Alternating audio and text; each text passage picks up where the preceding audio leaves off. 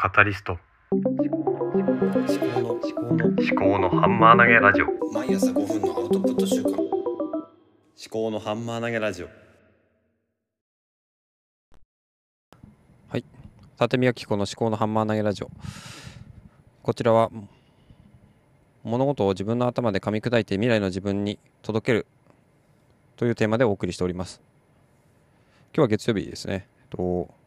何について話をしようかと思うんですけれども、まあ、ツイッターをちょっと振り返って、そう昨日ですね、インプットとアウトプットがつながっていないということについて、えー、話をした、ツイッターで、えー、ツイートしたんですけども、そのことについて話をしてみたいと思います。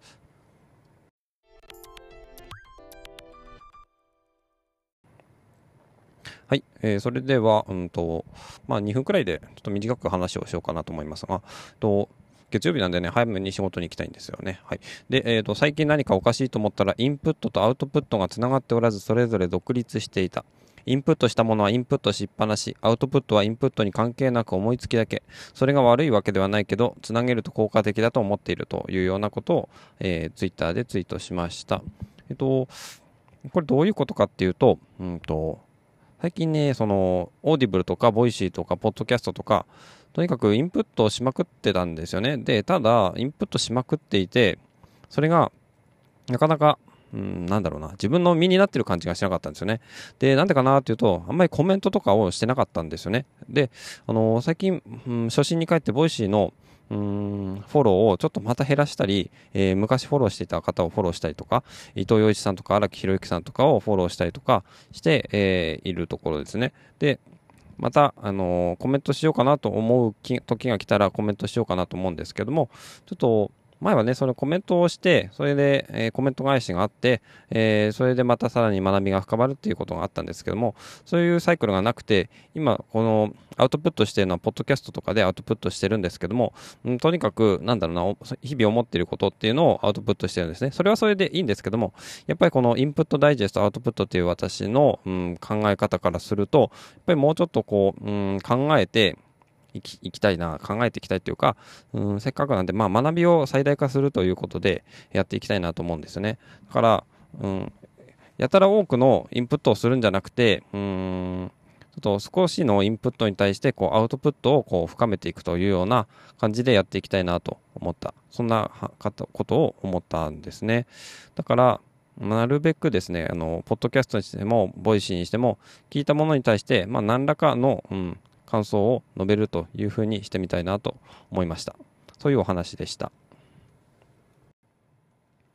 えということで、え今日は、えインプットとアウトプットを、まあ、つなげていこうと。で、そのためにはインプットをある程度絞っていって、うんと、せん、なんだろうな。あの厳選してインプットしていこうかなっていうふうに思います。いろんなもの、ポッドキャストもね、ボイシーもね、えー、オーディブルも、いろんなものが本当に多く溢れていて、それで、まあ、誘惑がいろいろあるんですよね。その、なんだろうな、新しい番組とかを知ると、やっぱりそれを聞きたくなるんですが、やっぱり時間は有限なんで、で、それを考えると、うん、なんだろう、一本やっぱり軸を持って継続していくっていうことが大事なんだろうなと思うんですね。で、ちょっとずつね、あの広げていくことはできるんですが、ただ、時間は本当に有限なんで、すべての番組を聞くっていうのはできないんですね。だから何かどっかで、えーと、割り切ってやっていくしかないのかなと思うんですよね。だから難しい。本当に。まあ仕事も、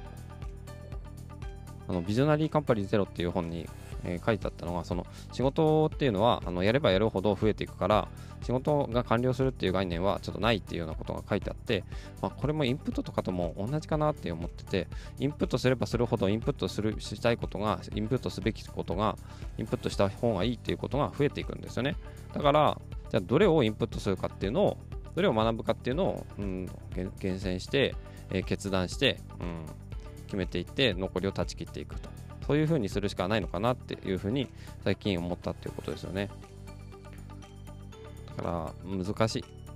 難しいけども、まあ、それなりに、まあ何が正しいとか間違ってるとかじゃないんで、まあ、うん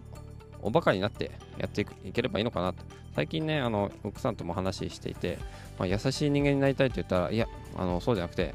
まあ、おバカになった方が楽しいんじゃないっていうような話にもなったんで、ちょっとね、